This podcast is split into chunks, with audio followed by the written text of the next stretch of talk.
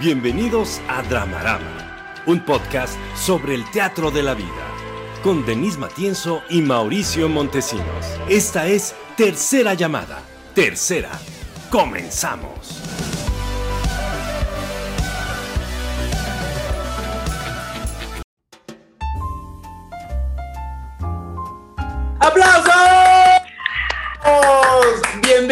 Una vez más a Dramarama, un podcast de análisis de cultura, medios y audiencias. Las redes del programa son Dramarama MX en Facebook, en Twitter y en Instagram. Y si tú quieres anunciarte en este programa, que tu taquería, que tu salón de belleza, que tu estética, que tu eh, tienda de refacciones, de maquillaje, como lo está diciendo Denise Matienzo en este momento, por favor, escríbenos un correo a dramaramamx.gmail.com. Y antes de empezar el programa del día de hoy, quiero agradecerle a los señores de los cielos, esas personas, esos hombres que están desde el espacio sideral, moviendo los controles para que esto sea posible. César Guidobro y Leonardo Ponce, muchísimas gracias les abrazo de todo corazón. Y voy a presentar a la mujer que me acompaña cada noche en esta mesa y la voy a presentar de la siguiente manera.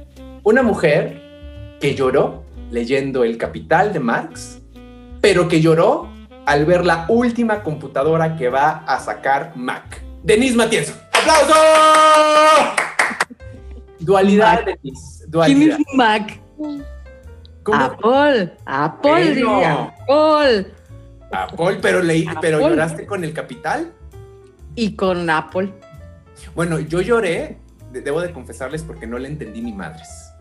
Nada, nada. Me lo dejaron en la escuela alguna vez y yo leí la primera página y dije, ¿qué chingados es esto? Y ya, abandoné la, la, la, la lucha por entender. Muy bien.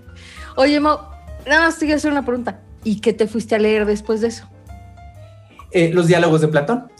Muy bien. Mis redes, mis redes les voy a contar. Estoy en Facebook como Denise Matienzo Rubio. No vamos a ser amigos, pero me puedes estoquear. También puedes seguirme. Ahí sí, sígueme.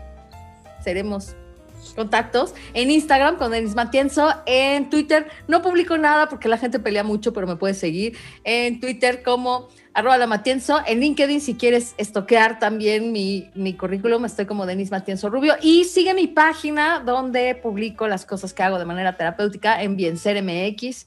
Tengo un live los jueves sobre bienestar que se pone bueno, que se pone interesante. Síganme ahí. Y Mauricio Montesinos, que es justamente, como él mismo lo ha dicho, el hombre que después de fracasar con el capital de Marx, se fue a leer los diálogos de Platón. No nos ha dicho si los entendió, solo nos dijo que se fue. No, eso sí los entendí. No, yo quiero hacer la campaña nacional para que alguien me explique el capital de Marx, por favor. Pero de manera detallada y con manzanitas. Por favor. Un cómic. Un cómic, Está bien. por favor, un cómic. Hay unos, hay unos, seguro TikTok lo, mejor. Te lo voy a buscar porque hay estos libritos que se llaman, que se llaman, no sé qué para principiantes. ¿Los has visto, Ale? claro. Y Entonces, sí, for dummies, así. como for Dummies, exacto. Entonces, Wittgenstein para principiantes. Entonces, debe haber uno de El Capital para principiantes. Te lo voy a comprar, te lo voy a regalar y luego hablaremos del Capital. ¿Te voy a hacer examen? Te voy a hacer examen. En efecto, voy a hacerte un test.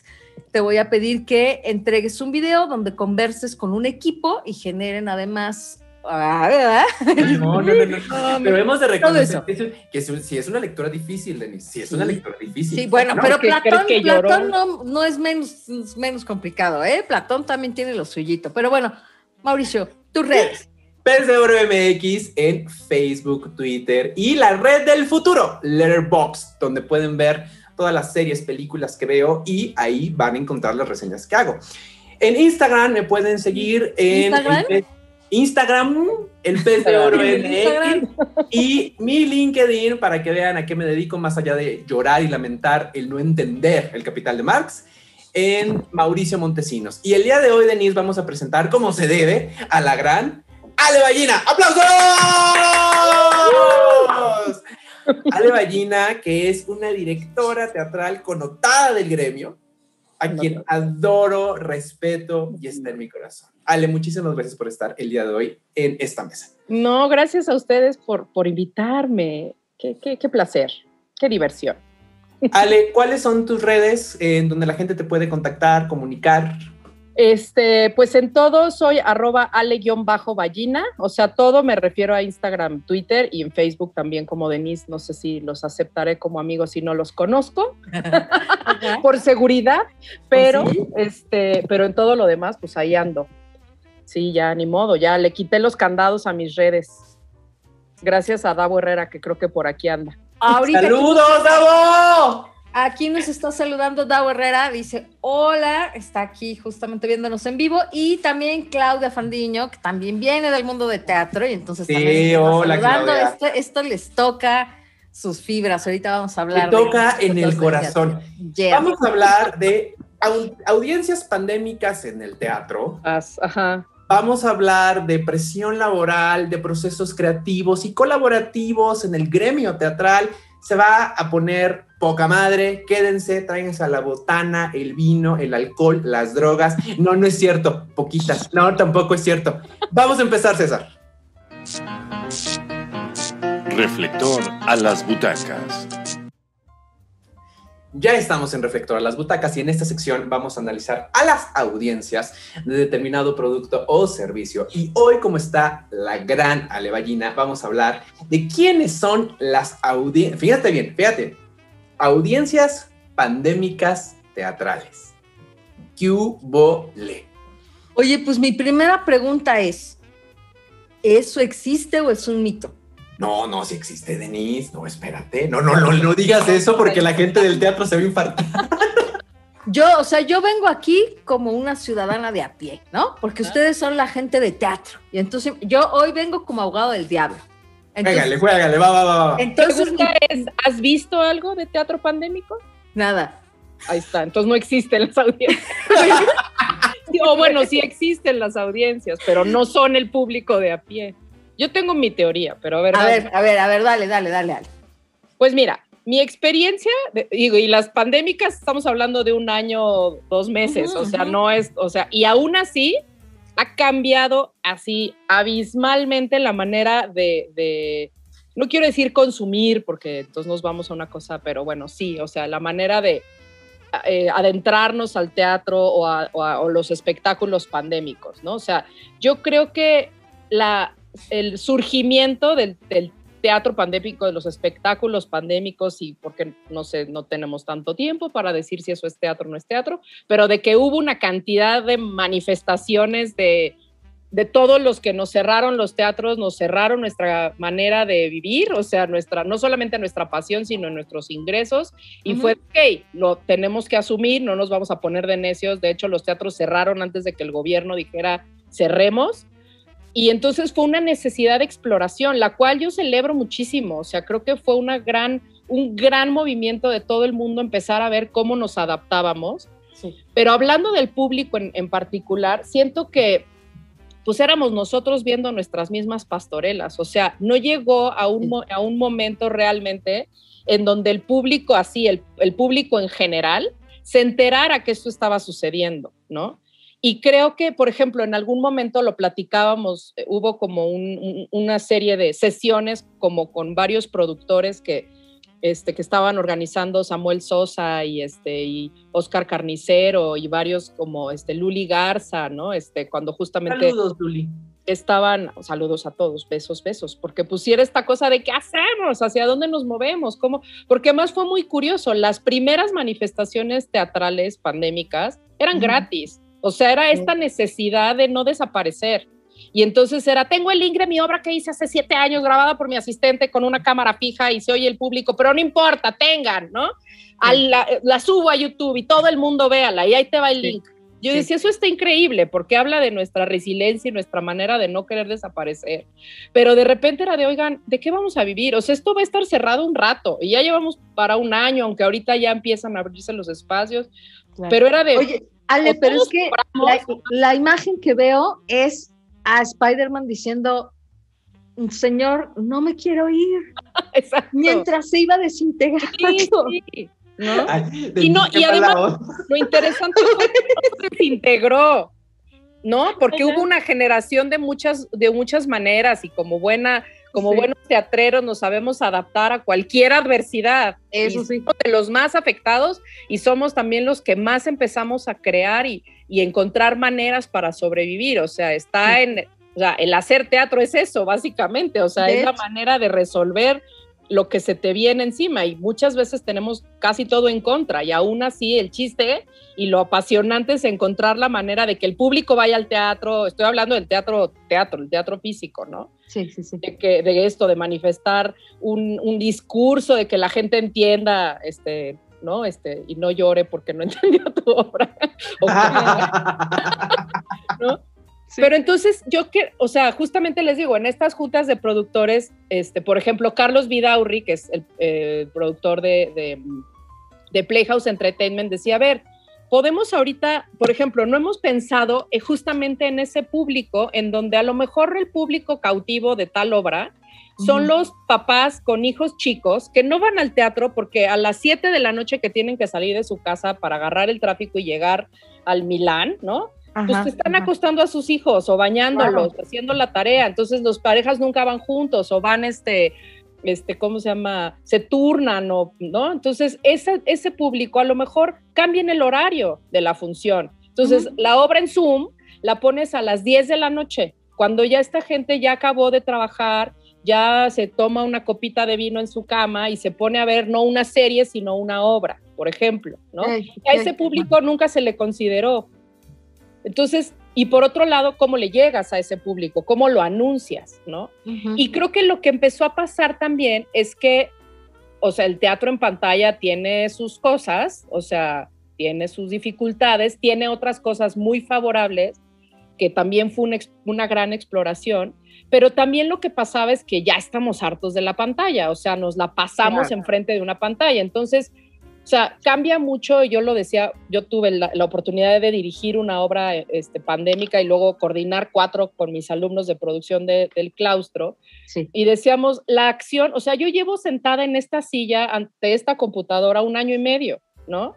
La acción cambia, no es lo mismo un Zoom con ahorita sabiendo que estamos siendo transmitidos, aún inclusive dentro del mismo proceso de producción, no era lo mismo las cuatro locas actrices que yo tenía ensayando entre nosotras o platicando al ensayo y no era lo mismo tener público y no era lo mismo ya estar en temporada y en función y la acción es igual, o sea, no estás teniendo diferente interacción con el público porque pues estás confiando que del otro lado están ustedes dos en sus casas y, y me están escuchando, pero yo podría estar hablando como loca de una computadora sin tener ningún tipo de retroalimentación. Entonces, creo que tampoco hubo mucho tiempo para que el público lo tomara como una, este, una, una opción de entretenimiento, siendo que lo que mantuvo, yo creo que cuerdas y sanas a las personas el año pasado fueron las series, las películas, la literatura, el arte, que no, si bien no lo podías tener este, en vivo, pero que nos mantuvimos viendo todas las series que no habíamos visto en todos estos años y leyendo los libros y haciendo los cursos y, o sea, cosas que decías, pues esto ahorita esta gente pues, están en sus casas sin ganar dinero porque ellos ganan de una taquilla.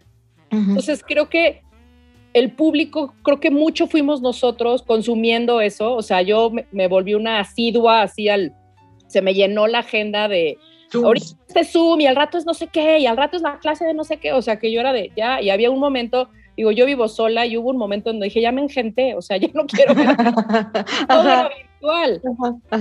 Yo creo que el teatro pandémico o, las versiones del streaming, este, las, la, lo que obligó a los teatreros el streaming, que es a grabar sus producciones bien, ¿no? Este, plataformas como Teatrix o como, o como ya una opción justamente también para gente que no vio esas funciones en temporada o, gente que no vive en la ciudad y puede acceder o podemos acceder al teatro del National Theater o al teatro de otros lugares del mundo, al teatro del Timbre 4 en, en Argentina. O sea, eso nos abrió una posibilidad enorme de poder viajar sin salir de tu casa, pero o sea, creo que sí, el teatro en línea, por ejemplo, estas versiones de Zoom y estas cosas también llegaron para quedarse, ¿no? Entonces, creo que también podemos abarcar ese mercado poco a poco y ir regresando ¿no? Lo platicábamos ahorita fuera del aire, o sea, las, producciones que se están atreviendo y animando a abrir los teatros con el 30% de aforo, pues mis respetos y aplausos, o sea,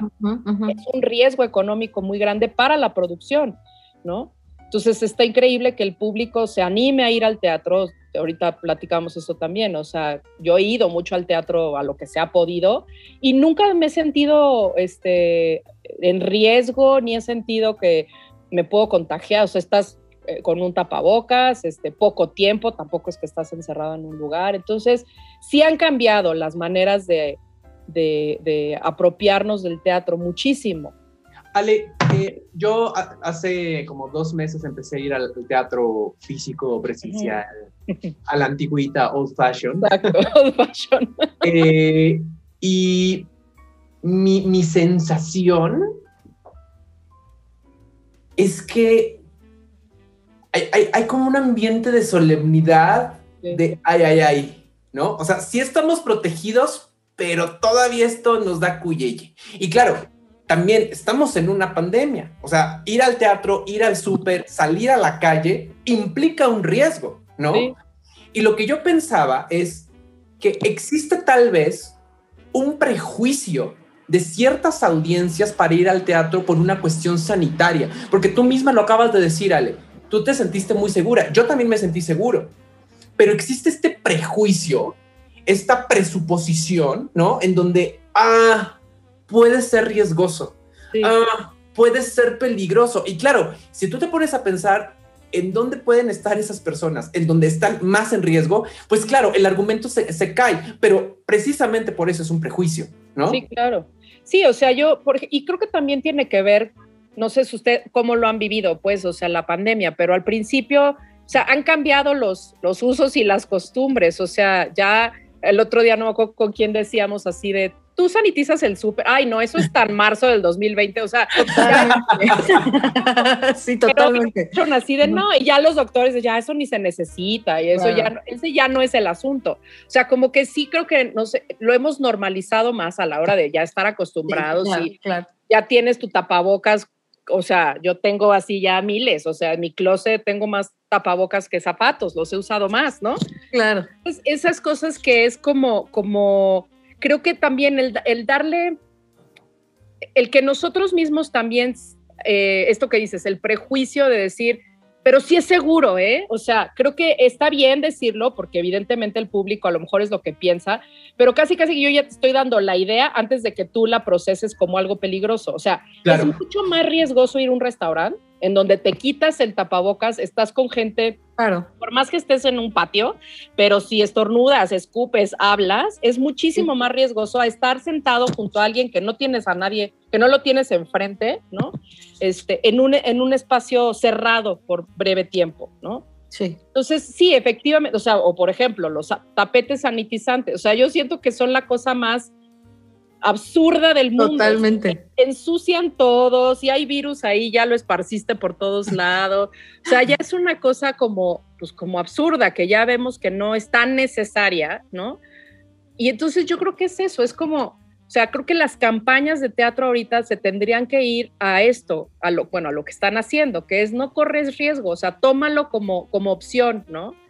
Este, cuando empezaban a abrir los teatros, justo, justo lo platicaba con Davo, este, decíamos, bueno, si no nos hemos visto en un año, ¿no? Bueno, en el caso de Davo y yo fue más raro porque no nos conocíamos físicamente, ya somos así como hermanos, ¿no? Del alma y literal nos hemos visto físicamente seis veces, ¿no? Este, pero, pero de repente era una cosa así de si ya empieza la gente a salir, a lo mejor lo que quieres es ir a platicar, es ir a verte, no, no te quieres ir a encerrar a un lugar en donde no vas a ni siquiera poder platicar y ya la opción del cine, digo, perdón, del teatro y de la cena o los tacos de después, pues tampoco ya es opción. Ale, o alcoholizarte con esa persona. Entonces ahí sí son como estas cosas donde, pues obviamente las prioridades cambian y creo que sí, o sea, yo sí invitaría a la gente que, que, que se anime a ir al teatro, ¿no? O sea, Ahora, Ale, claro, estamos viviendo una. Ahorita les voy a hacer una pregunta, Mau, pero dale, eh, dale. Sí, sí, sí, sí a los dos les voy a hacer una pregunta. Porque nos anunció Ale que va a ser la abogada del diablo. No hay, Exacto. No hay bronca, Tú date, tú date. Conste. Ale, y yo sé que muchas personas así me van a echar lodo, tierra por lo que voy a decir, porque he tenido intensos debates públicos, privados, con gente de instituciones altamente reconocidas. Creo que independientemente de esta contingencia que estamos viviendo, Ale, una gran deuda que tiene el gremio con las audiencias es precisamente el estudio de las audiencias. Sí, totalmente. Es decir, lo que nos pone ahorita sobre la mesa esta contingencia es ¿qué sabemos de las audiencias? Y yo, en mi diagnóstico muy apocalíptico, Ale, que perdón gente del Citru, perdón, perdón por lo que voy a decir en este momento, creo que nos hace falta saber mucho. A diferencia de otros negocios del entretenimiento, que mastican y conocen muy bien a sus audiencias, Ale. Entonces, claro, diseñan productos y claro, aquí podríamos entrar en un gran debate de si le decimos consumo cultural o no, porque es arte, entonces entramos con Pierre Bourdieu y ya nos volvemos una, en un marasmo de, de teorías para defender nuestras propias ideas. Pero a lo que voy es, otros negocios del, del, entretenimiento lo tienen muy masticado y en el teatro no, Ale. Y creo que esa es la, la, la, gran deuda pendiente que tiene el teatro mexicano con, bueno, audiencias capitalinas y audiencias a nivel nacional, que ahí ya la cosa se pone un poco más catastrófica, ¿no? Sí, sí, sí. Sí, completamente. Y mira, te voy a hablar de mi experiencia personal y, y mi opinión personal. O sea, yo siento que Inclusive la profesión del productor, y esto siempre se los digo a mis alumnos, en donde la licenciatura de producción de espectáculos, por lo menos en el claustro, es muy reciente, o sea, ahorita apenas se va a titular la segunda generación de esa licenciatura, lo cual implica que la profesionalización del productor es muy reciente, ¿no? Y yo la celebro, la aplaudo muchísimo. Literalmente, cuando yo empecé a hacer producción, o sea, y puedo decir malas palabras, o sea, claro. O sea, el que era el productor de la obra, si tú tienes que recortar gastos, a lo primero que, quitabas era el productor, porque pues es un accesorio, ¿no? O sea, el que acababa produciendo es el actor que se chingó la rodilla, ¿no? O sea, literal, o sea, es de quién es el más organizado, quién organiza, no sé qué, y entre todos conformaban la producción y la hacían y funcionaba muy bien. No es casualidad que muchísimos de los productores este, como, ya, como, como ya más consolidados, en algún momento de sus vidas fueron actores, ¿no? Yo estudié comunicación, ni siquiera estudié teatro, y yo literal siempre digo que soy una mitotera del teatro. Yo quería estar ahí, nunca me interesó actuar, pero siempre era esta cosa de que el backstage me llamaba la atención y siempre estaba ahí. Y la verdad es que yo, en el momento en que salí del closet teatral, este, siempre hubo una cosa en donde fue yo quería hacer, o sea, literal, yo mi primer chamba fue chateando con José López Velarde, ¿qué estás haciendo? Estoy, voy a dirigir una obra, su primer obra, una cosa en la gruta, y le dije, yo te ayudo, o sea, no yo te asisto, yo te produzco, no, yo te ayudo, yo quería estar de mi totera, y acabé haciendo la producción, y acabé asistiendo a dirección, ¿no? Y yo durante años fui stage manager sin, hasta ahora, 2020, saber que eso se llamaba así, ¿no? Porque pues yo resolvía y entonces durante muchos años trabajé con Mauricio García Lozano siendo su productor y su asistente, porque pues literal no era la que estaba en el escenario y ahí de ahí yo fui aprendiendo mucho. Y definitivamente pasaba mucho tiempo en esos entonces, les digo, hablando de mi experiencia personal, que lo que, te, lo que tienes que resolver es la producción, o sea, estrenar y ya que estrenabas era de, bueno, ¿y quién va a querer venir a ver esto? buena pregunta. Porque, Y entonces, claro, te empezabas a preocupar por hacer una campaña en aquel entonces de prensa, así, de prensa escrita o de lo que siempre decíamos, mandas a, imprimir carteles, que yo siempre decía, esos carteles se quedan en la cajuela del productor, porque pues de aquí tienes que contratar a alguien. Había un teléfono sagrado que tenían ciertos productores de un chavito que se dedicaba a pegar carteles, en, ¿no? Y que, los, que ya sabía porque pues, no tenía permiso y entonces los iba a pegar después de que se les los quitaran de las bardas. O sea, así era la difusión, ¿no? Y era una cosa pues como general, o sea, no había un estudio realmente de mercado para nada, ¿no? Entonces, yo creo que sí poco a poco la profesionalización de la producción, la, la, el interés por, por, no solamente por las cuestiones artísticas, en donde tenemos grandes este, creativos y grandes actores y grandes directores y grandes este, ideas. escenógrafos, ideas, etcétera. O sea, eso no está puesto en duda, pero también muy recientemente es que han empezado a aparecer estas este, compañías de relaciones públicas, ¿no? O sea, o de gente de relaciones públicas que se dediquen al teatro, porque no es lo mismo promocionar una película o una marca o una empresa, ¿no? O sea, pero ser como muy particulares en, en, en, en promocionar teatro y a qué público llegar, es que gracias, o sea, deberían de existir muchísimas más de esas, de esas agencias, ¿no? Entonces, creo que sí, definitivamente como artista, claro, a lo mejor sientes que estás pervirtiendo tu obra pensando en cómo la vas a vender, ¿no? Pero definitivamente necesitas llegarle al público, ¿no? Entonces, creo que vamos pasito a pasito, o sea, lograr, por ejemplo, que los, que los recintos teatrales que también han sido relativamente em, como nuevos los, los, los, espacios independientes, por ejemplo. O sea, obviamente el Foro Shakespeare ayer cumplió 38 años, ¿no? Pero digamos que es una cosa en donde ojalá sucediera y empiece a suceder. Hay ciertos recintos que ya tienen ese público cautivo en donde la gente llegue a ver qué hay, ¿no? O sea, el Centro Cultural del Bosque, la Compañía Nacional de Teatro, la Casa de la Compañía, Teatro UNAM, como que la gente puede llegar ahí a ver, saber que va a haber algo. O sea, como llegas al cine y de qué película hay, en qué horario, y te metes a ver el ejemplo que siempre pongo, ¿no? Rápidos y Furiosos 6, aunque no hayas visto las otras cinco, y le vas a entender, porque sabes a lo que vas, ¿no? Y en el teatro empieza a suceder, o sea, espacios como, como el Milán y el Lucerna, obviamente el Milagros, estos espacios donde la gente más o menos sabe qué corte de obras hay y que ya no, no van por primera vez a ese recinto porque van siguiendo un, un nombre o un artista, ¿no? Entonces, si pasara eso, ojalá las, la gente fuera a ver una obra de teatro por quién hizo el vestuario, ¿no? O sea, porque, la, porque esas mismas, o sea, porque la gente ya cree como esas mismas, este... Figuras. Exacto, ¿no? Figuras y que conozcan su trabajo y que sepan y lo sigan por eso y que ya no necesites un actor famoso, un nombre para vender boletos, sino que ya el mismo equipo los venda propiamente. Entonces, yo siento que sí tienen mucha razón, o sea, lo que dices este, efectivamente, yo creo que cada obra tendría que tener su propio estudio de mercado y cada espacio y cada recinto también tendría que, saber más o menos qué tipo de cosas se, el público puede ir a ver ahí, ¿no?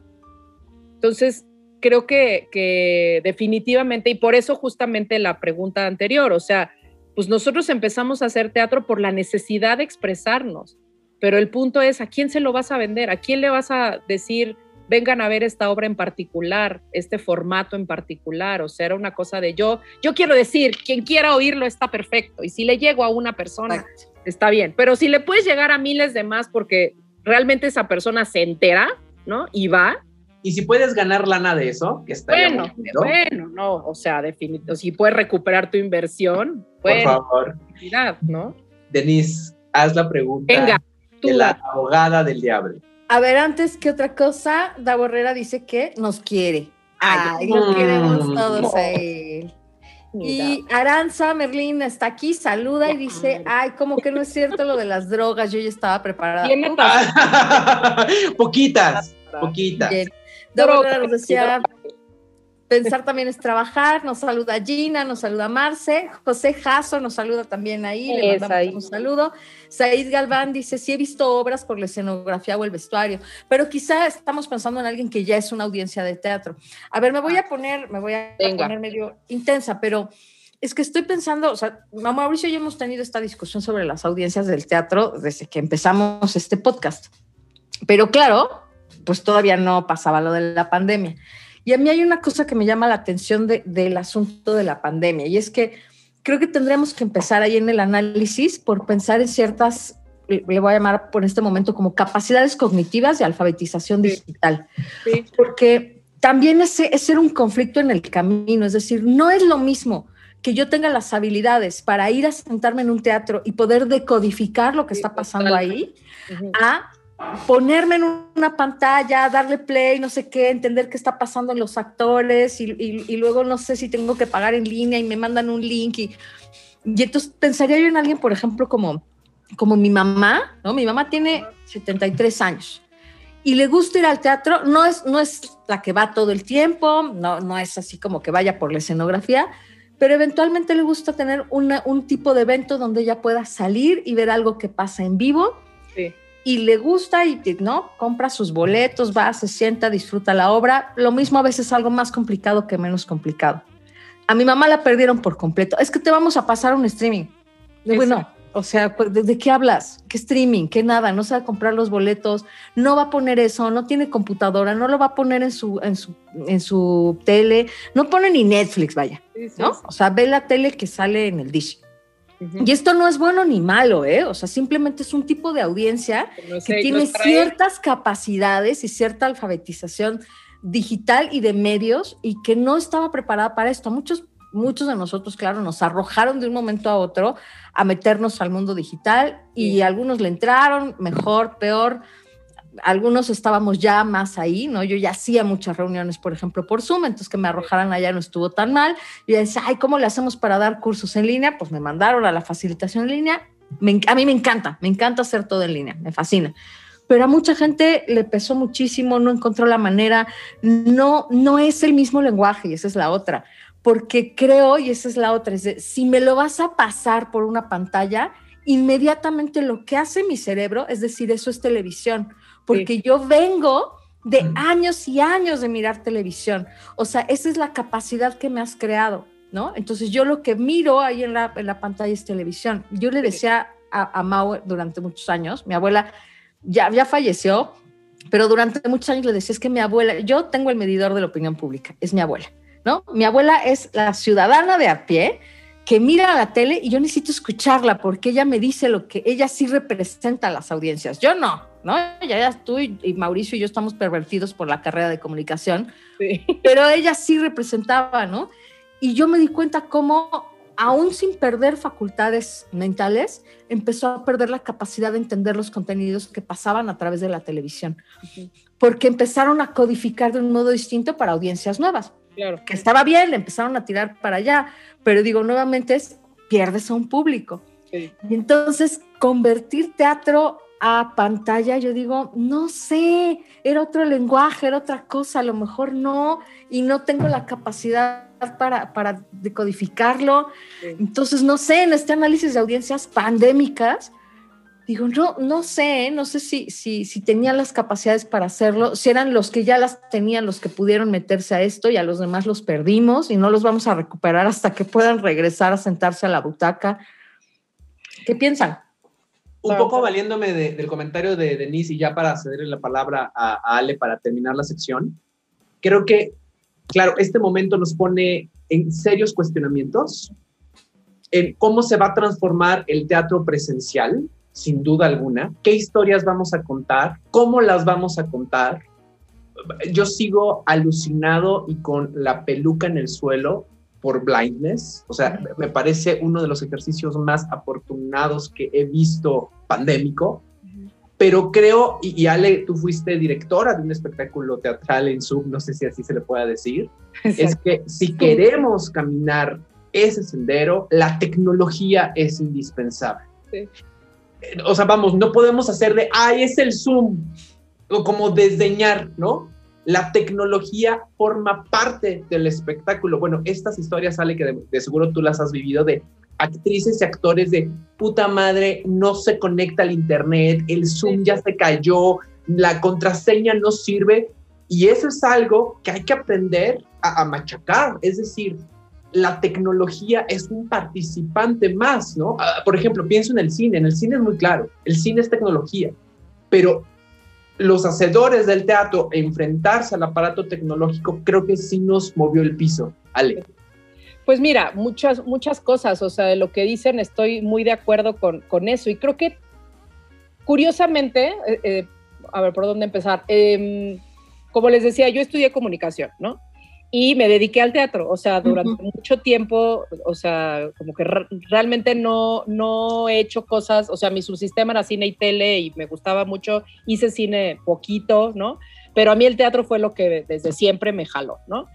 Y fue muy chistoso porque justamente el año pasado yo decía, es que siento que por primera vez de hace 20 años que salí de la carrera o menos, ¿no?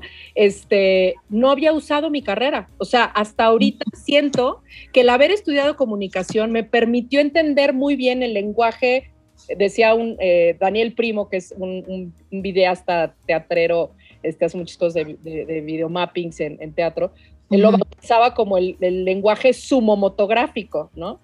Entonces, este, este uso de la cuadrícula a mí me apasionó, o sea, yo sí me volví como muy obsesionada del cómo, porque esto que dices es muy cierto. Independiente, o sea, inmediatamente, si tú pasas una historia por la tele, o sea, o por una, una pantalla, es o cine o tele. no, no, era cine ni tele. O sea, obviamente el teatro como lo conocemos, y por eso cuando nos metemos a esta discusión de si es teatro o no es teatro, esto, eh, eh, eh, las manifestaciones teatrales este, en, en, video, ¿no? Es, El lenguaje es, es, teatral. O sea, la manera de contar, el la, la, posibilidad de que esta cosa de cuadrícula te permita tener sucediendo tres universos o seis o diez o los que tú necesites al mismo tiempo, poderle dar una, eh, un enfoque diferente a, a, lo que estás contando, a la historia que estás contando, cuando el lenguaje es muy teatral eh, y por teatral me refiero a que está todo centrado en la acción, no tanto en, la, en las cuestiones visuales. O sea, tú puedes tener a tres personas hablándole a una pantalla y contando una historia y jugando con eso y se vuelve muy teatral, ¿no? O sea, el, el truco teatral. Este, entonces, definitivamente las exploraciones que empezaron a ver y que siento que digo, en mi caso en particular fue como, bueno, ya, o sea, ya me cansé un poco también de eso, también porque la pandemia pesa, ¿no? Claro. Pero hay un universo súper interesante, o sea, yo con mis alumnos del claustro, que doy clases en tercer semestre, es el taller de producción, que es la primera vez que ellos producen en su carrera como generación, habrá gente que ya ha trabajado y lo que sea, pero digamos que como generación es la primera vez que lo hacen. Llevábamos tres años produciendo obras cortas de teatro inmersivo en donde la gente llegaba al claustro y les ibas como recorriendo el, edificio, que pues es un edificio increíble, y entonces eran como historias escritas por los, este, los alumnos de escritura creativa, entonces es como una cosa muy académica, no me gusta llamarle escolar porque creo que sí llegan a ser puestas en escena muy profesionales, este, dado que es su primera vez, pues. Entonces de repente llegan a tercer semestre, iba a ser el, el el semestre en línea y pues muchos eran así de, ¿cómo? O sea, no vamos a aprender nada, no vamos a poder hacer. Yo dije, no, a ver, ¿no? Entonces yo ya había tenido la experiencia de haber hecho teatro sumomotográfico y les, dice, les dije, a ver, el proceso de producción lo van a tener completo, cada quien en su casa, ¿no? Pero de que va a suceder, va a suceder y la narrativa va a pasar. Y fue, fue muy interesante el ver cómo son cuatro obras y las cuatro directoras, que en este caso fueron mujeres las cuatro, tenían propuestas porque como no había reglas, o sea, como no había reglas teatrales así súper ortodoxas, se les ocurrieron unas cosas que yo decía, no lo había visto yo antes y miren que llevo viendo teatro virtual todo este año. Y de repente unas propuestas súper locas, medio tomando ideas de otras cosas que habíamos analizado y visto, pero de repente se generó un lenguaje visual que me da igual si es teatro, cine, tele, lo que sea había una historia, se contaba a través de la pantalla, ¿no? Y lo, decía este José Razúñiga, ¿no? Que fue de los primeros que hizo, este, que hicieron justo agotados, que ahorita se está presentando, este, en Monterrey por primera vez ya en vivo, en un estadio, casi casi la Arena Monterrey, que decía, nunca pensé que en teatro iba a usar términos como te saltaste el eje, ¿no? O sea, cuando son cosas muy cinematográficas. Entonces, poder hacer esta, como este mix ¿no? Para crear una cosa que me da igual que sea, o sea, el chiste es que te voy a contar una historia, o sea, la obra que nosotros hicimos era una obra que en presencial no sucedería, o sea, eran cuatro mujeres festejando un cumpleaños, mujeres cincuentonas que justo tu, abuelita, o sea, no usa, no, tu abuelita no es insulto, es. No, no, no, no entiendo, alguien que representa a las audiencias, sí, sí, sí, sí. justo, o sea, esta burla de esta, de esta, de todo lo que nos pasó en Zoom cuando no lo sabíamos usar, y era una parodia eso, que no pretendía más que 20 minutos de risa, y la gente la disfrutaba mucho por eso, porque era, ya estamos hartos, y ya, gracias por 20 minutos de carcajadas, y ya, no pretendía más. Y aún así fue todo un proceso complejo, y hicimos análisis de mesa, hicimos trazo, o sea, había este proceso detrás. Y creo que lo que, lo que dices, Denise, es súper clave porque de la misma manera en que nosotros inventamos un nuevo lenguaje o lo estábamos explorando o lo seguimos explorando de cómo contar la historia. De la misma manera, justamente tenías que tú saber que los problemas técnicos, o sea, me pasó justo con mis alumnos, las audiciones las hicimos en Zoom. Sí. Entonces de repente estaban a la mitad de la escena y de repente se le va el internet al actor. Entonces, de aquí a esperar a mandarle un mensaje y cómo estás y todo bien. Entonces, estábamos esperando a que regresara y me decían, bueno, ¿esto qué sería en, presencial? ¿Que el actor se desmaye? lo mismo. ¿Como mite? No, o sea, es cuál es ese comparativo que estás haciendo. Entonces, creo que de la misma manera era igual que a la gente le tienes que decir, mira, mi obra se está presentando en tal foro, tienes que llegar en metro, o sea, les das todas las instrucciones para llegar y comprar tu boleto en la taquilla, o sea, esto que dices, o sea, tu mamá o tu abuelita que están acostumbradas a esas que ya se saben la dinámica, acá era de la misma manera inventar un lenguaje, era de la misma manera diseñar toda una logística para que el público llegara a ver tu obra. O sea, y si llegara al Centro Cultural del Bosque cuando está Luis Miguel en concierto y no tener dónde estacionarte. Es un relajo, ¿no? Claro. Es lo mismo no saber, ya la quiero ver, pero ¿dónde está? ¿No? Justo me pasó hoy que iba en la calle y vi una valla y dije, ahí está algo ahí anunciado, pero justo pensé, tengo ya que fijarme más, o sea, yo que somos asiduos espectadores, o más o menos ya sabes, si esa valla está anunciando una película, una obra de teatro o un concierto, porque pues ya ves Auditorio Nacional, sabes que es un concierto, pero acá como que tienes que enfocarte más en qué me están anunciando y en dónde va a ser, ¿no? Entonces, si ¿Qué formato? Ajá. Entonces, de la misma manera fue educar al público a, ok, para hacerlo, tienes que entrar a este link, comprar tus boletos acá, te va a llegar un mail, o sea, explicarles que es lo mismo, mira, agarras reforma, te sigues todo derecho, es igual.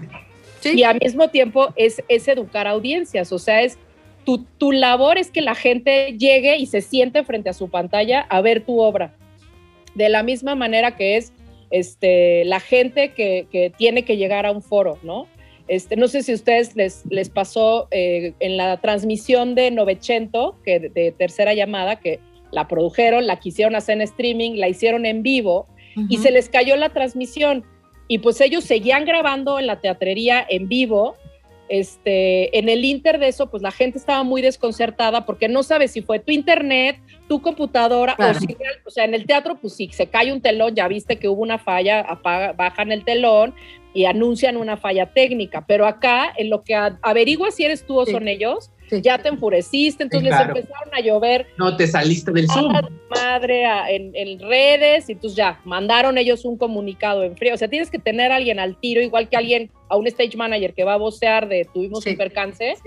Y de repente, o sea, ven y dando función y a Benny le llovían tweets y así de, madre, qué porquería es. Qué pesadilla, qué pesadilla y ya lo tienes que compensar. Lo que hicieron fue darles a la gente el link en, este, durante 24 horas y lo que pudieran acceder a él y les regalaron creo que el acceso a otra obra. Entonces, nada, compensas, tomas decisiones, ah. resuelves, ¿no? Desde la producción y le das al público lo que el público pagó o lo que el público está esperando ver.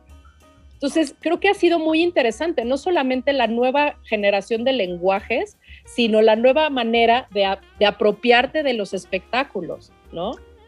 Ale no lo pudo haber dicho mejor educar audiencias. Denise, ¿tenemos comentarios de las personas o, nos vamos directo a la otra? Eh, Claudia Fandiño nos decía que cuando estaba la Compañía Nacional de Teatro era lleno seguro. Sí, la sala siempre estaba llena, porque además es gratis, ¿no? pero bueno, pues ya quién sabe si volveremos a esos tiempos. Yo creo que ahora ya nos da pie porque ya estamos hablando ahí de, meternos a los equipos de producción, que ya nos vayamos a la siguiente sección. ¿Qué dicen? A lo que sigue, César. Esto es Escena 1. Ya estamos en Escena 1 y a partir de un estímulo vamos a conversar, chorear, foreverear, porque nos gusta ser evangelistas de lo que pensamos.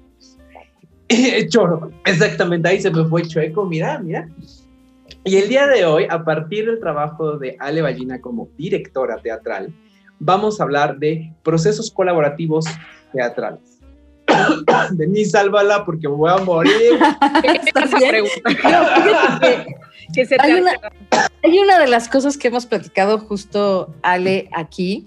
Digo, yo no, yo no soy eh, de teatro, persona de teatro, ¿no? Soy espectadora desde acá, no actúo, no dirijo, no produzco, no nada hice teatro escolar, ahí sí, escolar, escolar. Que tiene en la prepa, como todos. Claro, claro, pero lo, que le decía a Mauricio es que hay, hay dos cosas interesantes que suceden en, creo que en las compañías teatrales. Una es, es que se forman eh, familias contingentes, ¿no? Simultáneas y temporales, con una magia muy particular que solo sucede en esas compañías teatrales. Pero la segunda complejidad que estás poniendo, creo ya sobre la mesa y que me gusta mucho, que es esta, este rollo de la profesionalización de la producción teatral, que tiene que ver con, a ver, no nada más somos un grupo de actores que sacamos adelante un proyecto cualquiera, es si profesionalizamos, tiene que haber una persona que produzca, otra persona que se encargue de relaciones públicas, otra persona que se encargue de ver los precios en taquilla, otra persona que se encargue de administrar los sueldos, ¿sabes? Todo un equipo más profesional que tiene que ver, creo, con convertir al teatro en, en un espectáculo, en una cosa profesional, en un producto que también es, creo que es, jabonoso, porque entonces justo es, no, no, no, soy producto, soy arte, no, mi hijo, si eres un producto, eres espectáculo.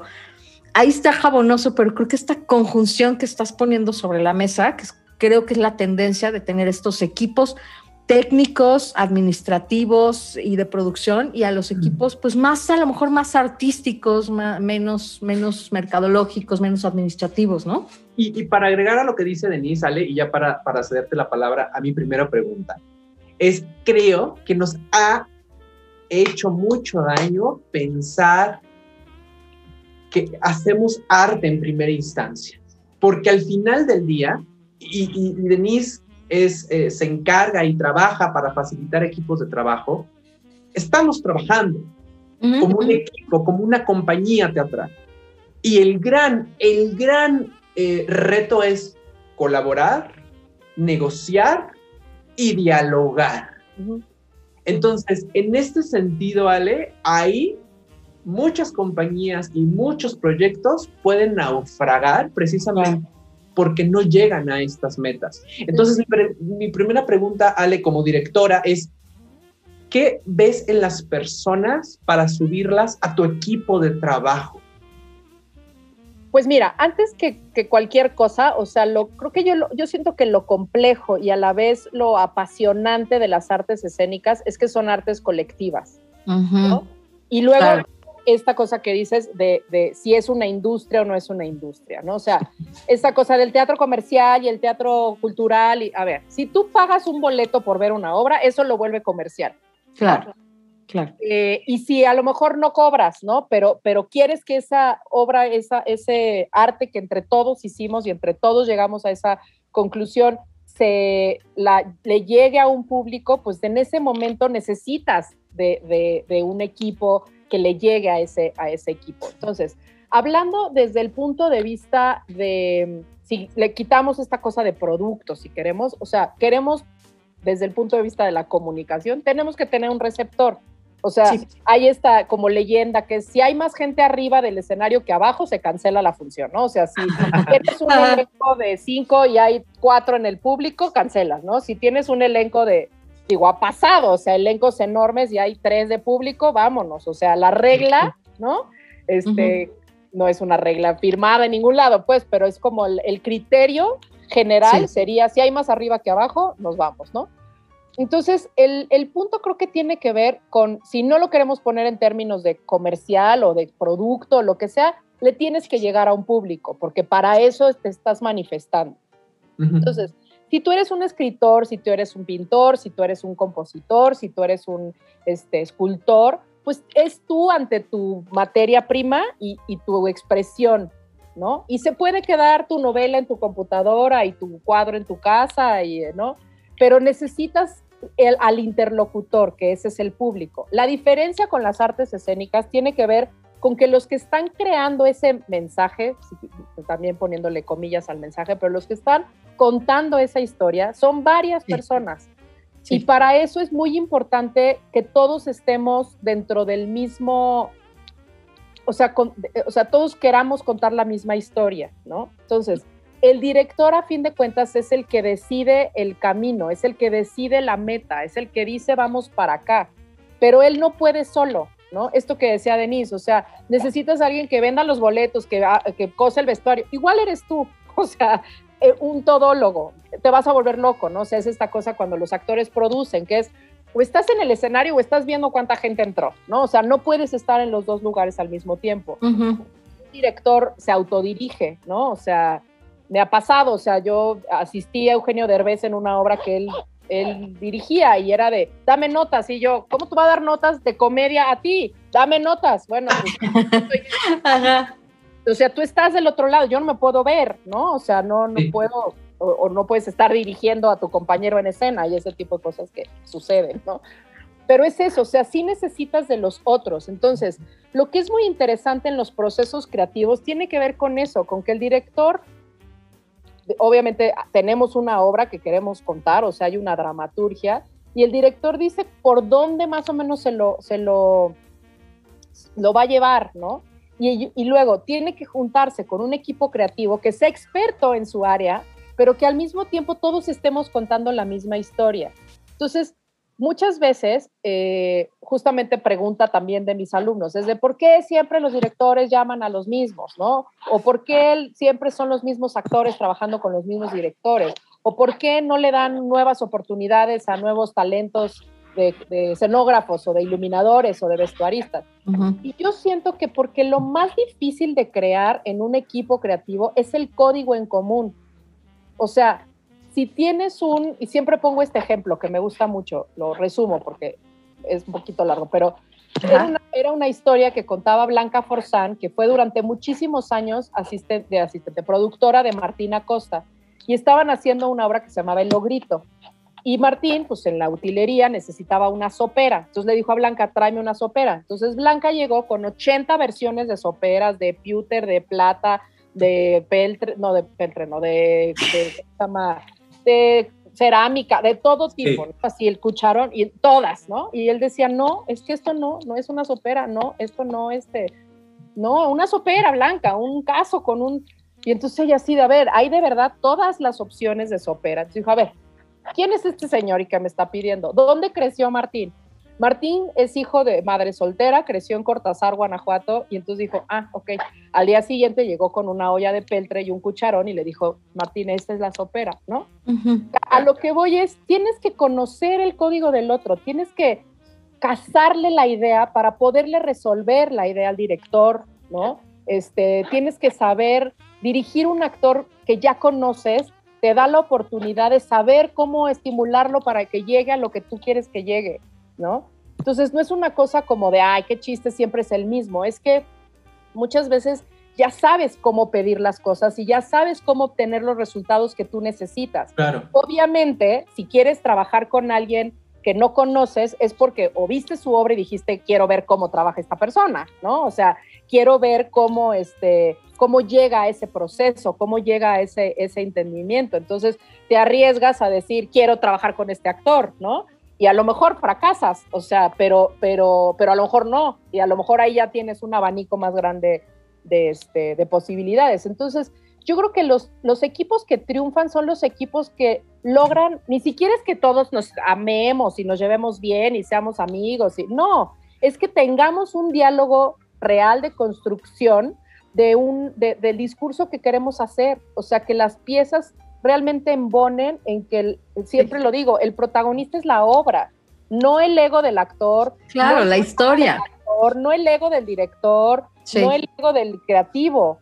O sea, es Pero Ale, es que ahí estás, estás dando, o sea, eh, eh, estás metiendo tu dedo en la llaga, o sea, pero así con saña porque creo que en, todos los casos, te diría yo, del problema de los equipos, es cuando el ego de uno de los personajes es superior al objetivo común, a la responsabilidad compartida, al proyecto, a la historia. En el caso de particular del teatro, es la historia tiene que estar por encima de, nosotros, ¿no? Como, como individuos, ¿no? Y si estamos haciendo pienso yo que, el teatro a veces es como hacer constelaciones familiares, ¿no? Donde estamos permitiendo que surjan cosas que son superiores a nosotros, ¿no? Y dejando que llegue información y que, que surja algo que no emergería de otra manera, a menos de, de, solo porque estamos todos juntos, pero que no es por ti ni por mí, sino por todos al mismo tiempo.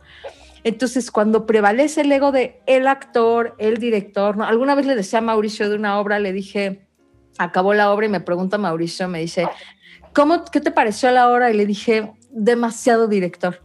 dije, se ve demasiado el director. Exacto, exacto. Y es lo que yo siempre les digo a los productores, o sea, y es por lo que yo mucho dejé de hacer producción realmente.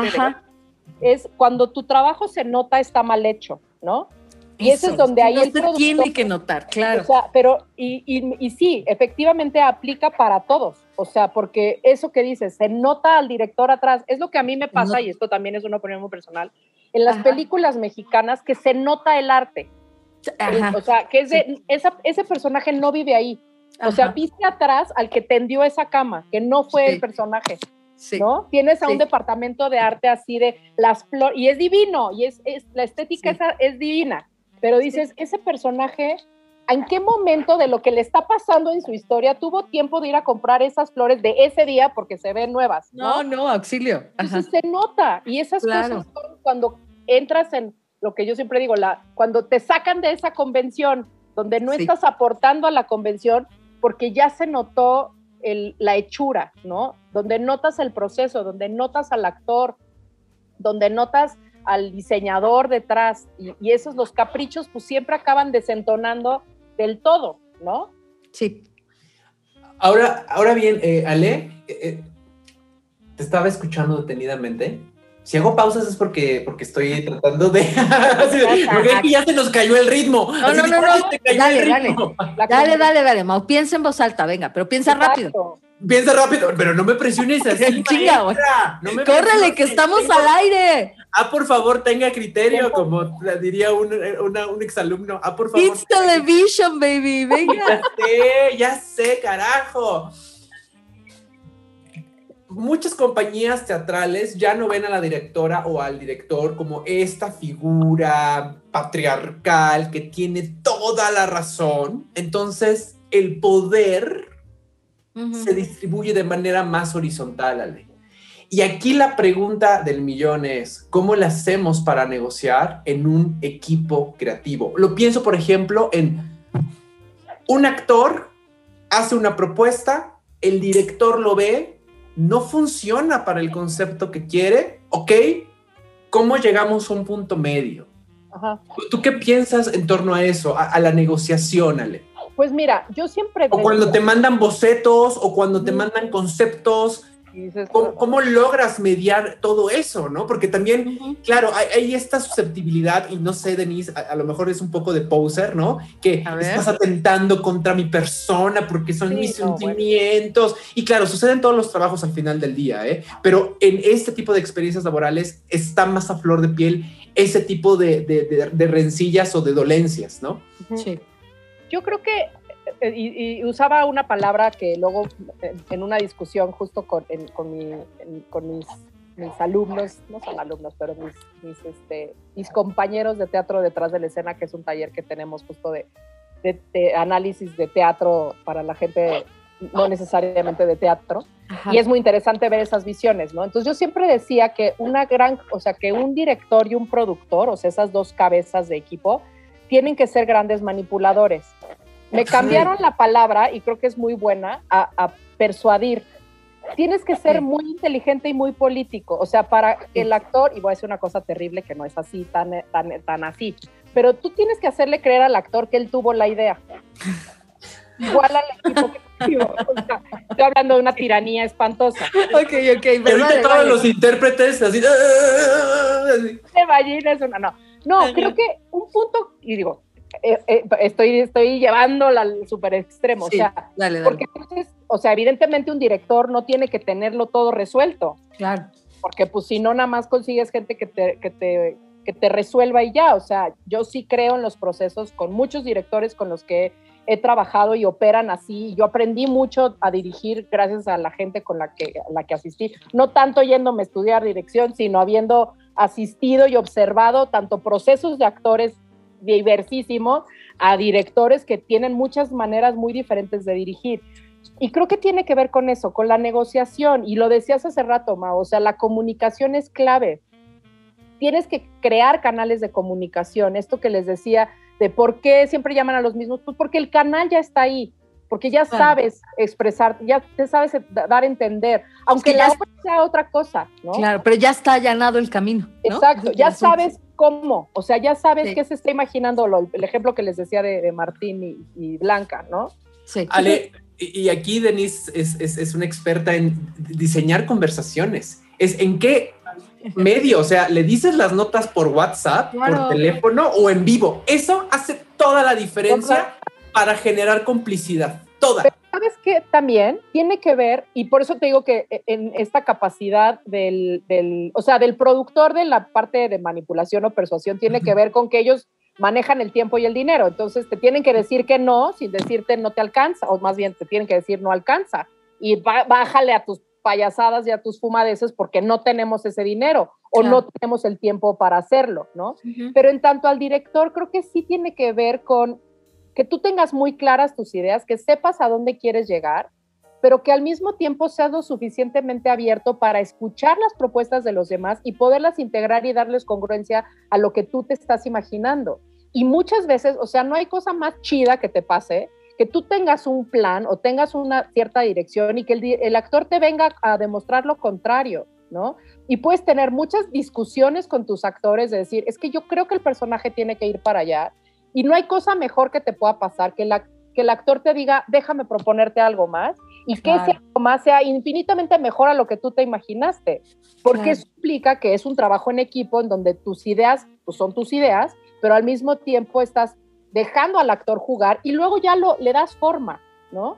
Este, por eso digo, eh, hay muchas cosas que es así como, no hay cosa mejor que te pueda pasar eso, que tengas actores que jueguen, o sea, tú les das las instrucciones del juego, le das las reglas y que ellos enloquezcan y hagan lo que quieran dentro de la acotación que tú les diste, ¿no? Y que se vuelen y luego decir, ah, ok, eso está bien, pero a ver, ¿qué tal si pruebas esto? Ah, ajá. Entonces, de esa manera, por eso les digo, no es una tiranía en donde pero al final sí tú vas moldeando eso, sí al final acaban haciendo lo que tú quieres, con todas las comillas, porque es lo que tú te imaginaste y es propuesta de ellos y cosas que tú, entonces por eso digo, si tienes un actor que sabes cómo llegarle, porque conoces cómo son sus procesos, pues te vas a poder este, em, comunicar mejor.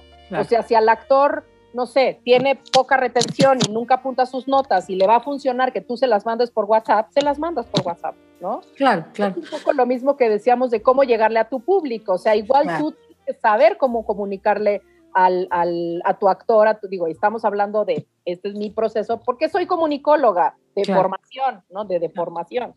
Entonces, así saber cómo les pides las cosas a quienes para que lo que tú necesites suceda. Fíjate, me, me quedo pensando en, varias cosas desde la trinchera desde la que yo trabajo, ¿vale? Pero te va a hacer todo el sentido porque comunicólogos, acaba de ser el día del comunicólogo, sí, amiguis. No sabía, felicidades a todos. Felicidades a todos nosotros. Felicidades a tú, a tú y a tú. Ajá. Pues que em, una es que desde donde, yo trabajo, por ejemplo, que es, que es también eh, la instrucción de, la, o el compartir el lenguaje claro, ¿no? Hablamos de, de tres faros principales, ¿no? De, decir, cada vez que tú generas un mensaje tienes que pensar en el contexto, en el mensaje y en el receptor. Totalmente. Y creo que, creo que, o sea, te digo ahorita un par de cosas que creo que le vendría muy bien al teatro tomar en cuenta desde el campo de la comunicación, que es lo que le podemos aportar. Una es esa, ¿no? Ahí se los dejo. Yo pongo las cosas sobre la mesa. Si quieren venir por un curso, oye, ya, pero no, pero, pero sí, pues, o sea, para cualquier, para cualquier cosa que hagamos siempre tenemos que pensar en eso, en no escribimos en la nada, no generamos una obra desde la nada, no generamos un espectáculo, un arte escénico, ni una película, ni una nada, lo generamos en la nada, lo generamos en un contexto particular. Y hay que tomar en cuenta ese contexto. Hay que tomar en cuenta quién está detrás de esto, quién es el receptor. Y otra vez te digo, creo que esa es la discusión esta de, es que hago arte y entonces si es arte, pues lo hago para mí mismo, pero pues sabes que si es arte y lo haces para ti mismo, pues hazlo en tu sala, me da igual que nadie lo vea, no me estés chingando, perdón. Sorry. De, tener que vender boletos y nadie. nadie claro, ¿no? Y, y, la otra, te digo, es este, este asunto de no perder de vista que tengo un mensaje, ¿no? Entonces, claro, no puedo sacrificar una cosa por la otra. Creo que es también un gran malentendido, ¿no? De, entonces, en aras de que vengan y, y de que yo lo venda, sacrifico mi mensaje. No, por supuesto que no. Tú tienes algo que decir y tienes que, y te tienes que hacer coincidir estos dos, ¿no? Entonces creo que esta, esta primera aportación le vendría bien a los equipos de trabajo y a la producción teatral, pero también pienso desde el otro ámbito del que trabajo, que es el art of hosting, que también los principios del art of hosting le vendrían súper bien. Una es empezar a pensar que cuando estás trabajando con equipos, puedes cosechar la inteligencia colectiva y que la inteligencia colectiva siempre es mayor que la inteligencia individual y que la persona que coordina los equipos es menos este director y es más un anfitrión. que invita a que emerjan cosas nuevas, que eso es lo que pasa en el teatro además, porque eso es increíble. Emerge cada función algo nuevo que no sucedió a la función anterior, por más que tratemos de hacer todo igual, algo sucede que no es igual. Y que, y que al final del día, y, y no es, no es fácil porque estamos acostumbrados a esquemas sumamente jerárquicos y a esquemas sumamente verticales en México. en este país, más. Tenemos eh, presidencialismo y presidentes autoritarios y queremos que alguien nos guíe y que alguien nos diga qué hacer. Y en las empresas, ¿no? Poco a poco se van eh, haciendo esquemas más horizontales, pero todavía la mayoría de las empresas tienen que ver con una jerarquía muy marcada y somos un país altamente colonialista, ¿no? Seguimos diciendo, no seas igualado, ¿no? o sea, fíjate, ¿no? Que marca luego, luego esta jerarquía, ¿no? No estamos en el mismo lugar, yo estoy por encima, tú te subordinas. Y estos juegos de poder permean, por supuesto, a las artes escénicas y a todas las maneras en que hacemos equipos para hacer algo. Entonces digo, creo que les vendría bien también pensar en esto, en qué pasa si el productor es menos un, eh, justo, un, un eh, eh, un director de orquesta y es más un anfitrión de una fiesta en la que va a pasar algo y que claro, el anfitrión no deja que todo pase, ¿no? Como sea, ¿no? no a ver, preparó botanas, convocó a la gente, les dijo que había algo que teníamos que hacer juntos, pero permitió que las personas también interactuaran en su propio camino y que surgiera algo que no estaba ahí antes. Para agregar lo que, a lo que dice Denise y ya para cerrar con, el comentario de Ale, y porque aquí tres personas nos dedicamos de alguna manera a la docencia o a la facilitación. Claro. Y ahorita Ale me sorprendió mucho que dijiste que yo aprendí más de dirección asistiendo y viendo en el campo de batalla que en la escuela. Creo que los centros de aprendizaje se deben de comprometer a enseñar la colaboración, más allá del contenido. Hace dos semanas se lo decía a mi grupo y, pobre, si me estás viendo, tú sabes a quién se lo dije. Se lo dije, si tú llegas al resultado, pero el proceso no está en tiempo, en forma, para mí es un error. Claro. Y tiene que ver con la colaboración. Y creo que los centros de aprendizaje teatral deben de aspirar, o, de, o, de, o del entretenimiento, pues, a enseñarnos a colaborar. Ah, si estamos enojados, ahorita no nos hablamos. ¿Cómo le digo a un actor, oye, eso no? ¿O cómo le digo a una actriz, eso sí? ¿O cómo podemos negociar mesas creativas? Y creo que, es que, Mau, ahí estás hablando, estás hablando de un montón de, de, cosas que están adentro de la colaboración, que tiene que ver con habilidades de inteligencia emocional, claro. con habilidades de comunicación, con habilidades de empatía, con escucha. Esa es la reencarnación de la universidad. Sí centros para aprender a colaborar. Ale, ya te dejamos a ti. No, estoy, muy de acuerdo. Y, fíjate que curiosamente, este, siento que la manera en la que hacemos teatro en México no es tan, no es tan vertical. O sea, sí hay esta cosa de donde el director y sobre todo como de una generación de directores para acá. Ya no está Ludwig Margules. Entonces, como que ahorita sí ya esta colaboración entre los equipos creativos y la importancia que también han adquirido los escenógrafos, los vestuaristas, los directores, este, los, los iluminadores, los y el resto del equipo creativo, ¿no? Que muchas veces el audio, el video, o sea, todos tienen que, como igual, igualdad de, de opiniones y de oportunidades, porque muchas veces las decisiones que se toman de unos de, una, de, de, un ámbito a otro, pues intervienen entre ellos, o sea, claro, ya lo platicábamos con Estela Faguaga, por ejemplo, ¿no? Que sea un vestuario mal iluminado, le da en la torre al vestuario, ¿no? Totalmente. Entonces, ese tipo de cosas en donde efectivamente la colaboración es muy, muy, muy importante y donde el, el director justamente es este orquestador, por eso digo que la habilidad de un director, más allá de una mente ultra brillante con una propuesta clarísima que llegue y te diga necesito esto de escenografía, ¿no? Tiene que ver con alguien que realmente, o sea, armonice esta comunicación, o sea, este anfitrión del que hablas sí se vuelve, en, en principio de los nuevos productores que ya son más productores artísticos, que ya no literal son, este, les digo, el actor que se chingó la rodilla y que solamente tiene que resolver los números y las compras, ¿no? Sí sino que sí ya realmente los productores también ya deciden qué obras quieren montar y, conjuntan a su equipo creativo y les piden a, a, sus equipos creativos, o sea, los suman a sus, a sus, a sus, a sus barcos, o sea, nunca, no importa de quién fue la idea, el punto es que todo el mundo cubra, cubra su función. Y creo que gran parte, o sea, yo sí creo que de las grandes cosas que yo le aprendí a los directores es justo a eso, a ver cómo suben a la gente a su barco, o sea, cómo logran que, armoniosamente esto suceda. Y pasa otra cosa, estamos trabajando con artistas, estamos trabajando con emociones, entonces el artista o el creativo, por ejemplo, o el actor, tiene que también tener una eh, capacidad de desechar sus propias ideas si no le están funcionando a la obra, ¿no? O sea, no es una, ahí es donde, donde decimos, no importa tu ego, sino importa que lo que hiciste funciona. Y hay veces que tienes que tirar una escenografía completa si no está funcionando para lo que tú quieres contar.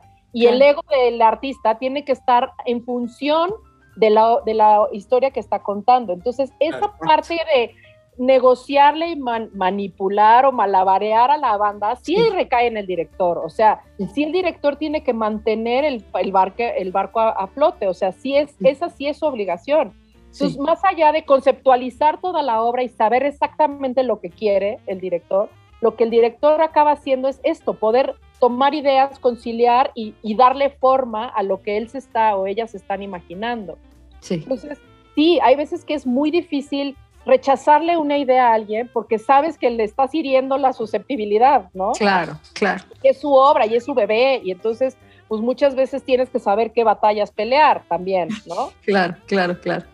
Y ojo, porque va a llegar un punto dentro del, de la producción en donde cinco minutos antes de estrenar todos vamos a estar histéricos, ¿no? Sí, sí, sí, sí. Y yo se los digo siempre a mis alumnos, sobre todo que justamente tienen esta cosa de la formación. Me van a odiar, sí, asumo eso, les voy a exigir, los voy, y no exigir nada más por tirana, sino los voy a cuestionar hasta sus últimas consecuencias, cosa que nunca les encanta, pero en algún momento, o sea, la mejor como retroalimentación que yo he tenido justamente de mis alumnos es, sentíamos que todo era un caos, que hacíamos cosas que no entendíamos por qué, porque también producimos en muy poco tiempo, entonces es, háganlo, luego lo van a entender. Y de repente, claro, el día del estreno ya todos nos amamos, ¿no? Y de repente decían, es que nos dimos cuenta de que pusimos la última pieza del rompecabezas y vimos que era el rompecabezas. Y todo hace sentido. Y todo hace sentido. Entonces, claro. Bien, ¿no? O sea, entonces, práctica. Y sí, efectivamente, trabajar en equipo tiene sus riesgos y más si es una cosa artística a la cual tenemos que llegar a todos, sentir, pensar y expresarnos de la misma manera hacia un mismo, una misma obra de arte o un mismo mensaje, ¿no? Claro. Denise, tenemos comentarios de las personas. Voy a leer los comentarios para cerrar esta sección. Eh, Claudia Fandiño nos decía, nos hace varios comentarios, dice, no todo lo comercial es bueno, ya sabemos, pero no todo lo cultural tampoco es bueno, ¿no? Porque sea muy artístico es bueno. Entonces, ahí cómo hacer este equilibrio, ¿no? Decía Claudia Fandiño también, el equipo es vital, pues claro, ¿no? Lo, lo que pusiste, Ale, sobre la mesa, las artes escénicas son trabajo de equipo, son colaborativo y colectivo. ¿Sabes cuándo es dirección, actuación, secuencia, ambientación? Se nota, dice. Y el fenómeno maravilloso de un buen guion, un buen director y buen actor, buen actor, actriz, actores, ¿no? este gran fenómeno conjunto. Y con eso vamos entonces a nuestra siguiente sección. Venga. Lleve la playera, la pluma, la taza, lleve el souvenir. Lleve el souvenir. Ya estamos en el souvenir y como bien lo notó Ale Ballina, en esta última sección del programa vamos a recomendar algo porque queremos y porque podemos. Entonces, Ale, vamos a empezar Denise y yo a recomendar algo. Es lo que sea, comida, libros, discos, películas, eh, cremas, maquillaje, lo que tú quieras Vamos a empezar ella y yo para dejarte el último souvenir. Denise, ¿qué nos quieres recomendar? El bueno, hoy voy a recomendar un producto que yo consumo. No me pagan, solo se los voy a recomendar porque me gusta. Ah, ya páguenos, por favor. Ya páguenos, o sea, pues Sí, que nos paguen porque, porque yo lo que me gusta, pues yo lo recomiendo, ¿no? Ay, qué padre, yo quiero esa taza. Te vamos, a, vamos mandar... a mandar un Ale. Sí. Y bueno, es un eh, para mis licuados de las mañanas y también para hacer unos chocolatitos compro el cacao en polvo. Y entonces voy a hacer un doble gol porque les voy a decir dónde lo compro y de qué marca lo compro. ¿Les parece bien? Sí. Entonces lo compro en un... En, ¿Verdad? O sea, yo estoy tirándole a las dos, o sea, o me paga la marca o me paga la tienda. Eso. Entonces, eh, la tienda donde lo compro es una cadena de tiendas que ahora se ha puesto muy de moda, ya han proliferado mucho, porque pues ya hipsterismo y así, que se llama Supernaturista. Así se llama, Supernaturista. Y ahí compro yo muchos insumos. ¿Cómo? Y es cadena, ¿no? Sí. Y es cadena. Hay lados, sí. Ajá, ajá, y hay varios. Y ahí compro el cacao en polvo, la verdad es que este me gusta mucho, es muy bueno y tiene muy buen precio, porque luego ya sabes, te dan así de, tome estos 100 gramos de cacao por 20 mil pesos, así, güey, pues ni que fuera cocaína, no mamen tampoco, ¿no? o sea, what the fuck. Entonces sí, sí es carito el cacao y todo, pero no, este tiene muy buen precio, tiene muy buena calidad, tiene buen empaque, tiene buena presentación, me encanta, y es, eh, la, la marca se llama Canasta Verde. Entonces es el cacao en polvo viene en una bolsita café y tiene además su empaque resellable. Entonces te digo todos los detalles que ah. uno ve, ¿no? El empaque resellable y por dentro está metalizado. es cacao así puro. Es cacao puro, solo es semilla de cacao molido, porque tal vez luego ya sí, tome su cacao con un poco de stevia, ¿no? Con un poco de azúcar, no, dije cacao. Entonces este es puro cacao molido es muy bueno, buena calidad, buen precio, buena presentación. En el Supernaturista es la marca es Canasta Verde. Venga. Qué bonita sección, oiga. ¿Verdad? a diferencia de otros programas que siempre recomiendo música, hoy voy a recomendar una serie de televisión que es tal vez mi favor. Ay, no sé, no sé, no sé, no me quiero comprometer, pero está en el top 3 de las mejores que he visto este año. Se llama The One. Se encuentra en Netflix. Y la premisa es alucinante. Una chava científica descubre genéticamente cuál es el amor de tu vida. Ándale.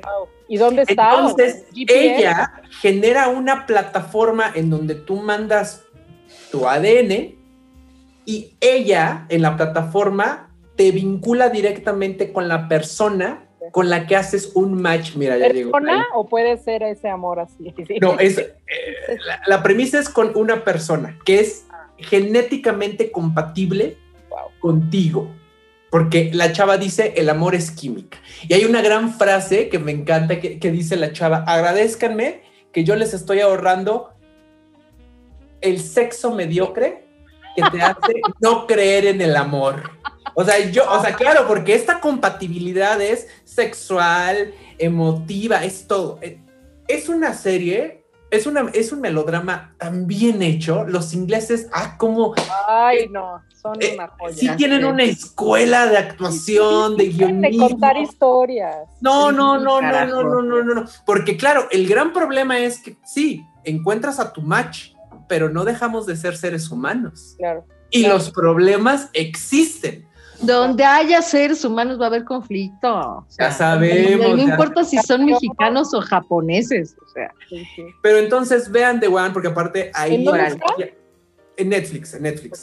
Eh, está entrelazada con un thriller, entonces se, se pone más mejor, como dirían en mi pueblo, porque la protagonista tiene su carácter, no vayan a creer que es así una, una mujer bondadosa, no, no, no, tiene su parte claro oscura, entonces The One está increíble, increíble. Ale, ¿qué nos quieres recomendar? Ay, tengo dos, puedo hacer dos recomendaciones. Obvio, No. dale. Bueno, una va a parecer que es comercial y que, y que, pero tiene que ver con lo que, con lo que estábamos platicando ahorita. Sí. Y la verdad, o sea, comercial en el sentido de como eh, cursilería de porque es lo que estamos hablando, pero les voy a explicar por qué. Y A es, ver. vayan al teatro, Va. este, lo que sea que vayan a ver. Creo que, como hablábamos ahorita, o sea, hemos tenido como ciertas experiencias este, de, de- de, eh, presenciales, ¿no?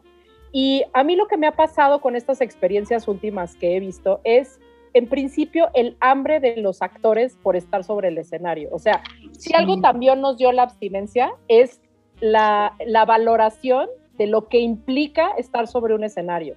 Claro. Entonces, digo, independientemente de que yo evite ver cosas de gente que conozco y gente que quiero y sé lo que significa para ellos, pero independientemente de eso, y les pongo un ejemplo, no quiero recomendar algo en particular, pero hace unos días, bueno, unas semanas fui a ver Pequeñas Grandes Cosas, ¿no? Que es una obra que dirige Paula Celaya, que produce Ocesa y Morris Gilbert, con Mariana Garza, eh, Amanda Fara, Marcos Radosh, Alejandro Besos, Mariana.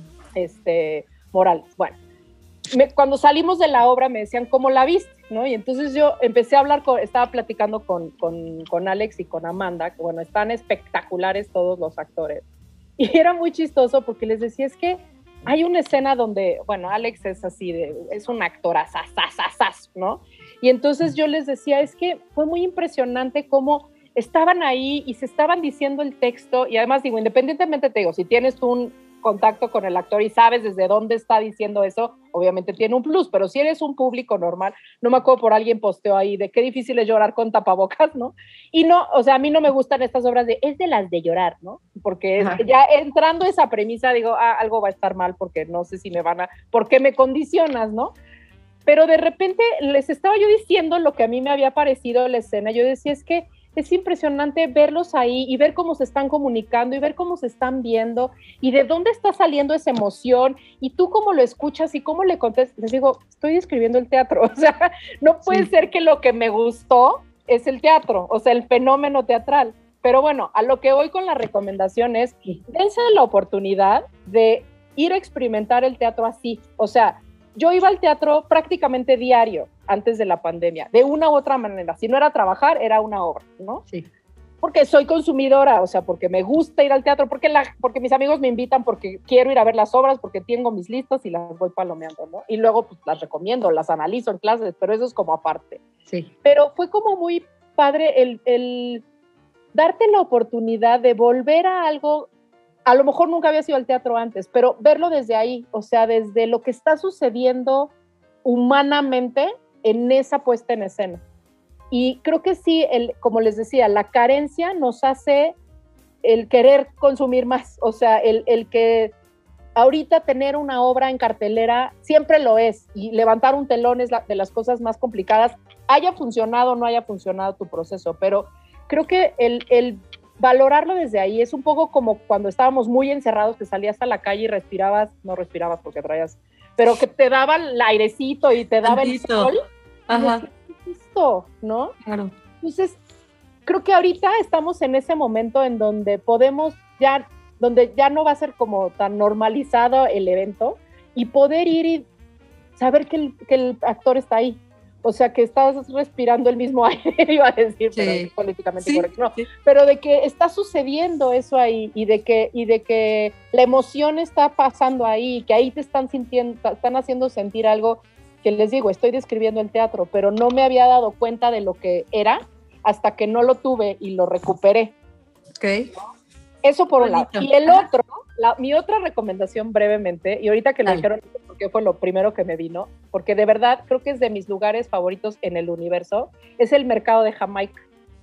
¿Por qué el mercado de Jamaica? Y tengo mi ritual y todo. Bueno, a mí las flores me gustan, ¿no? O sea, además de todo lo que hago por azares del destino, soy terapeuta floral, entonces es una cosa que me gusta mucho y siempre tener flores en mi casa me produce alegría porque me gustan mucho los colores, en fin. Pero el mercado de Jamaica creo que es un lugar mágico, si no han ido, hágalo. Obviamente, sanitícense y está, ¿no?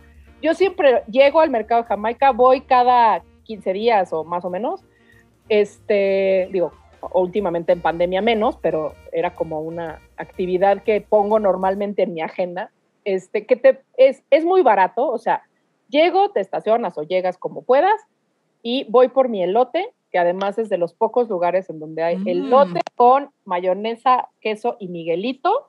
Raro es el miguelito porque ¡Qué rico!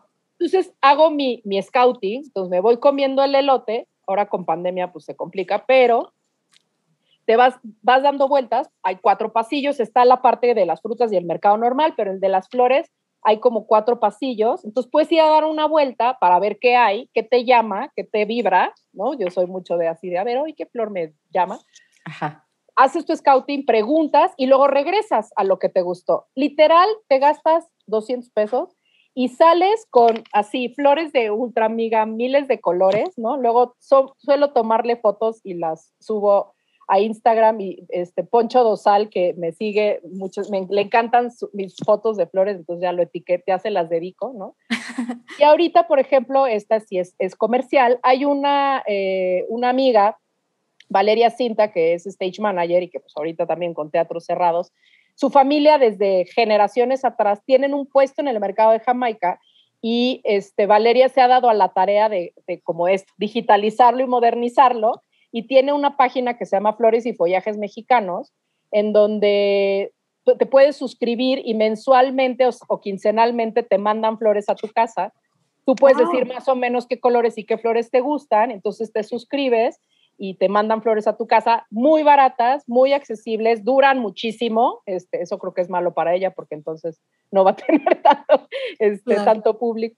Pero eso, o sea, tener flores en tu casa, meter color a tu casa y tener un lugar en donde cada vez que voy hay cosas diferentes, es un poco como el teatro, ¿no? O sea, cada función es diferente. Y acá, cada vez que vas, hay flores diferentes porque la etapa, las temporadas cambian y porque literal, pues siempre, o sea, normalmente está como la sección de las rosas y los claveles y eso, pero en el pasillo del medio, pues te encuentras la flor de la temporada al precio de temporada y de verdad da mucha felicidad. Bueno, a mí me da mucha felicidad. ¡Qué bonito! ¡Qué bonita recomendación! Fue una, una, recomendación así muy completa, pero qué también. Ya que estás ahí, Ale, échanos tus redes. Sí. Mis redes, pues les digo, es ale-ballina, ballina es B-A-L-L-I-N-A, en Twitter y en Instagram. Ahí me pueden seguir y pues normalmente tengo mi Instagram bastante este, fuera de, o sea, las stories las tengo muy al, día y sí publico diario, pero la otra me quedé muy atrás en el tiempo y tengo que sentarme a, a, recapitular estos últimos dos años de mi vida. pero bueno, publico y me encanta la foto, entonces pues, normalmente tengo cosas ahí chistosonas. Bien. Tus redes, Denise. Muy bien, pues entonces a mí en Facebook, Denis Matienzo Rubio, no vamos a ser amigos, pero me pueden estoquear, igual que en LinkedIn, pueden estoquear eh, mi currículum. En Twitter estoy como arroba la Matienzo, en Instagram estoy como Denis Matienzo, no publico mucho, pero también luego hay fotos interesantes. Le mando un beso a Sergio Belcastre. Dinos tus redes, Mauricio. Pez de Oro MX en Facebook, Twitter y Letterboxd el Pez de Oro MX en Instagram y en LinkedIn, Mauricio Montesinos. Recuerden, las redes del programa son Dramarama MX en Facebook, Twitter e Instagram y el correo es dramaramamx.gmail.com. Muchísimas gracias a César Guidobro y a Leonardo Ponce por manejar los controles maestros desde el espacio sideral. Ale, muchísimas gracias por estar aquí. Nos vemos, bye. Bye. Bye.